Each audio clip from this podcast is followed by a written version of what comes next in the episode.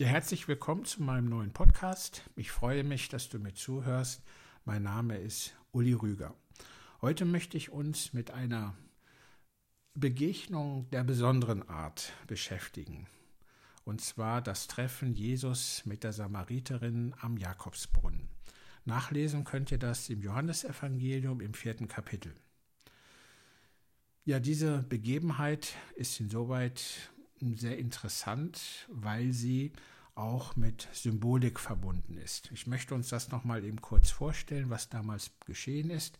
Jesus war auf dem Weg nach Galiläa und kam dann durch ein Gebiet der Samariter. Dort in Sichar, so heißt die Stadt, traf er an einem Brunnen, wo er sich ausruhen wollte, wo er müde war, sich mit einer Samariterin, die aus einem Brunnen, den Jakob damals gebaut hatte, Wasser zu holen. Jesus spricht jetzt mit ihr, spricht sie an, fragt, ob sie ihm auch Wasser geben würde. Und sie ist natürlich extrem überrascht und sagt ja, wie kann es sein, du bist doch ein Jude, dass du einmal mit einer Samariterin sprichst und auch mit einer Frau, das ist ja extrem ungewöhnlich. Und so ergibt sich hier ein Gespräch, wo Jesus ihr zwei Dinge nahebringt. Zum einen sagt er, wenn du wüsstest, wer ich bin, dann würdest du mich um Wasser bitten und du würdest nie wieder Durst haben. Die Frau versteht das nicht. Sie merkt an, wie willst du mir Wasser geben? Du hast ja weder einen Eimer noch ein Seil dabei. Aber letztendlich beeindruckt Jesus sie doch sehr. Und das Zweite, er sagt zu ihr, ja, dann hol doch deinen Mann. Und sie sagt, ich habe keinen Mann. Er sagt, ja, das stimmt. Du hast vorher fünf Männer gehabt, jetzt lebst du mit einem sechsten Mann zusammen, teilst das Bett mit ihm, obwohl du nicht verheiratet bist. Also das macht die Frau nun völlig fertig, dass Jesus das weiß und sie geht dann zurück in die Stadt, holt ihre Freunde und sagt, ich habe hier einen Propheten kennengelernt, der hat mir ganz wichtige Dinge gesagt, die müsst ihr einfach kennenlernen. Das jetzt einfach mal so ganz grob Inhalt dieser Geschichte. Ja, was hat diese Geschichte mit dem Thema Jesus to go zu tun? Also hier wird zum einen eine Situation beschrieben, wo Müdigkeit im Mittelpunkt steht. Sichar, der Ort also, wo Jesus am Jakobsbrunnen mit der Samariterin zusammenkommt, heißt übersetzt, es ist etwas verstopft. Also hier wird eine Situation beschrieben, die du vielleicht kennst. Man spricht schon mal davon, ich bin müde, ich bin ausgelaugt, ich habe keine Kraft mehr. Und in der Luther-Übersetzung, in der neueren Fassung, heißt es auch, dass Jesus mit dieser Frau am Jakobsbrunnen zusammenkam zur sechsten Stunde. Und die sechste Stunde ist die Stunde, wo Pilatus Jesus zum Tode verurteilte. Also auch hier steht nochmal die Müdigkeit im Mittelpunkt, die Last oder Mühsal unserer Arbeit.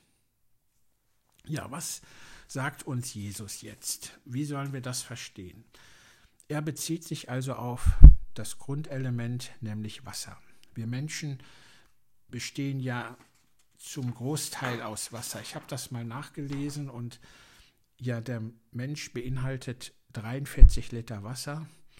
92 Prozent des Blutes besteht aus Wasser und im das Gehirn besteht aus 90 Prozent Wasser und die Muskeln aus 75 Prozent. Also Wasser steht für Lebenselixier. Wasser ist Grundbedürfnis. Wir Menschen halten nur eine kurze Zeit ohne Trinken aus und man empfiehlt uns anderthalb bis drei Liter am Tag zu trinken. Also Wasser ist ein Grundelement, ein Lebenselixier, ist das Grundbedürfnis des Menschen. Und darauf bezieht sich jetzt Jesus, wenn er von dem Wasser spricht.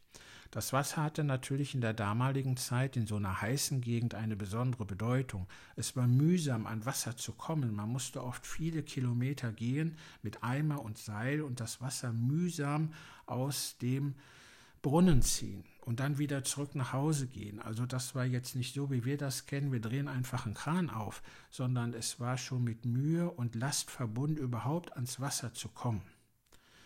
Und Jesus vergleicht jetzt das Wasser mit zwei Arten. Einmal mit der Zisterne, also einmal das stehende Wasser, und einmal das Wasser aus einer Quelle als lebendiges Wasser. So, und er stellt sich dar als jemanden, der jetzt nicht abgestandenes Wasser gibt, sondern der lebendiges Wasser gibt. Ja, was ist denn lebendiges Wasser? Wir finden das lebendige Wasser wieder in der Taufe. Das ist lebendiges Wasser, wo wir getauft werden auf den Namen Jesu Christi. Das lebendige Wasser ist auch heilendes Wasser.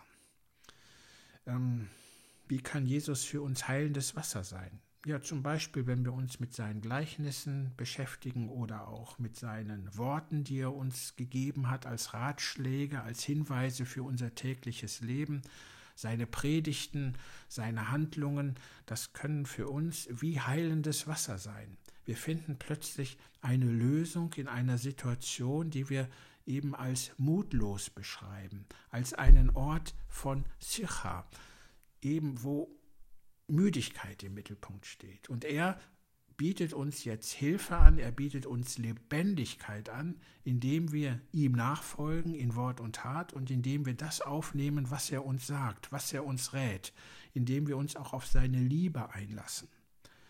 Wir finden so lebendiges Wasser in den Sakramenten wieder, wenn wir zum Beispiel heiliges Abendmahl nehmen, die Hostie nehmen, wo wir glauben, das ist Leib und Blut Jesu Christi für dich, für mich gegeben.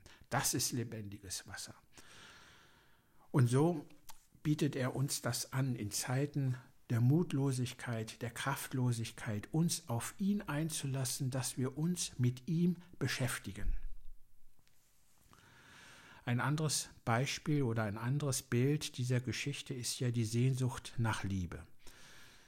Diese Frau hatte sechs Männer. Eine Samariterin oder auch eine jüdische Frau durfte damals maximal sich zwei oder dreimal verheiraten. Also war diese Frau schon sehr ungewöhnlich.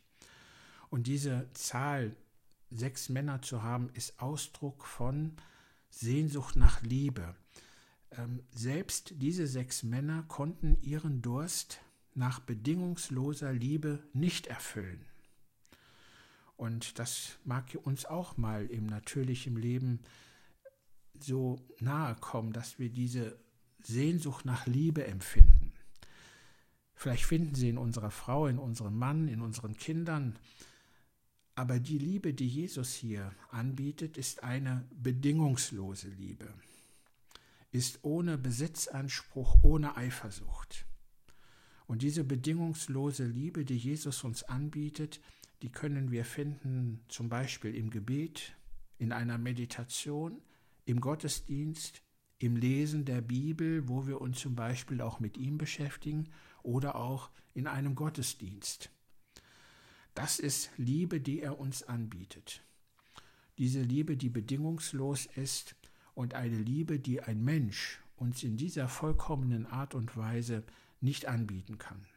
Also finden wir hier zwei Dinge. Einmal, ich mache dich wieder lebendig, ich gebe dir lebendiges Wasser, ich biete dir bedingungslose Liebe an. Und das dritte Beispiel oder der dritte Inhalt dieser Geschichte ist, dass Jesus sich an eine Frau, an eine Samariterin wendet, obwohl das in der damaligen Zeit überhaupt nicht üblich war. Die Samariter hatten bei den Juden keinen guten Stand. Sie hatten sich in der Zeit der babylonischen Gefangenschaft vermischt mit anderen Völkern.